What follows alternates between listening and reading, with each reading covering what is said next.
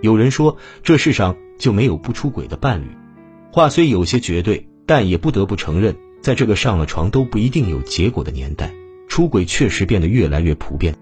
每个人或多或少都会有过想要出轨的念头，只不过相比之下，男人和女人出轨的理由不尽相同罢了。男人出轨多半是为了性，就像电影《前度》里描述的那样，最喜欢的那个永远都不是身边那个。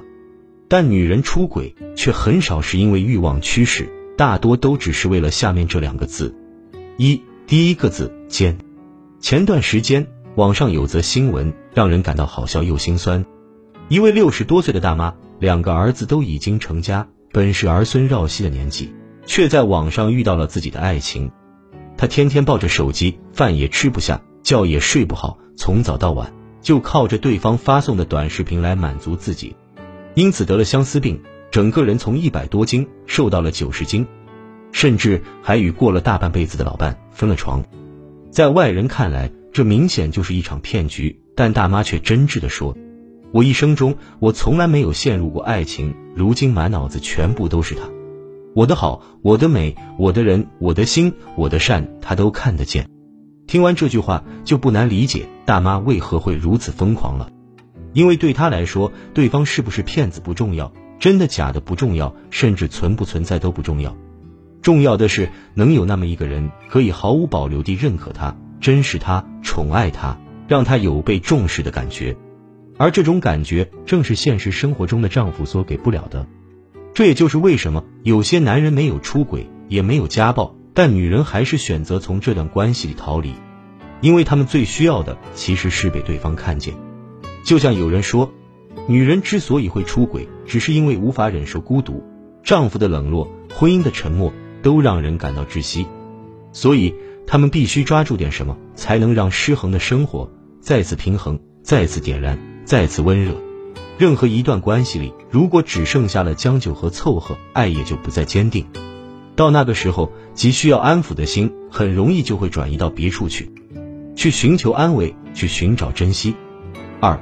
第二个字暖，曾以为世界上最糟糕的事就是孤独终老，其实不是，最糟糕的是与那些让你感到孤独的人一起终老。我们之所以结婚，就是不愿一个人对抗这世间的孤冷。然而，很多人都是走入婚姻之后才发现，结婚后的我们依旧孤独的让人崩溃，寂寞的让人难熬。恰如李宗盛在歌里唱的那样：“越过山丘，才发现无人等候。”多少夫妻？白天是陌生人，晚上是好邻居，不打电话，不发信息，一天到晚连句话都不说。日子过得越久，两人之间的嫌隙就越深，感情也会随之一步步走向瓦解。殊不知，任何一段感情都如同浊酒暖胃，讨的就是一份依赖与温暖。倘若彼此不再相互理解，不再相互慰藉，那在一起生活还有什么劲？百年孤独中有一句话：往日的推心置腹已经一去不返。同谋和交流变成敌意与缄默，没有温度的婚姻只想让人逃离。在小说《失乐园》中，松原玲子和丈夫便是如此。她的丈夫是一名大学医学教授，在外侃侃而谈，回到家里却总是冷冷冰冰的，一潭死水式的生活让玲子的心不再有任何涟漪。直到她遇见五十四岁的九木后，才重新有了温暖的感觉。所以，哪怕世俗不容。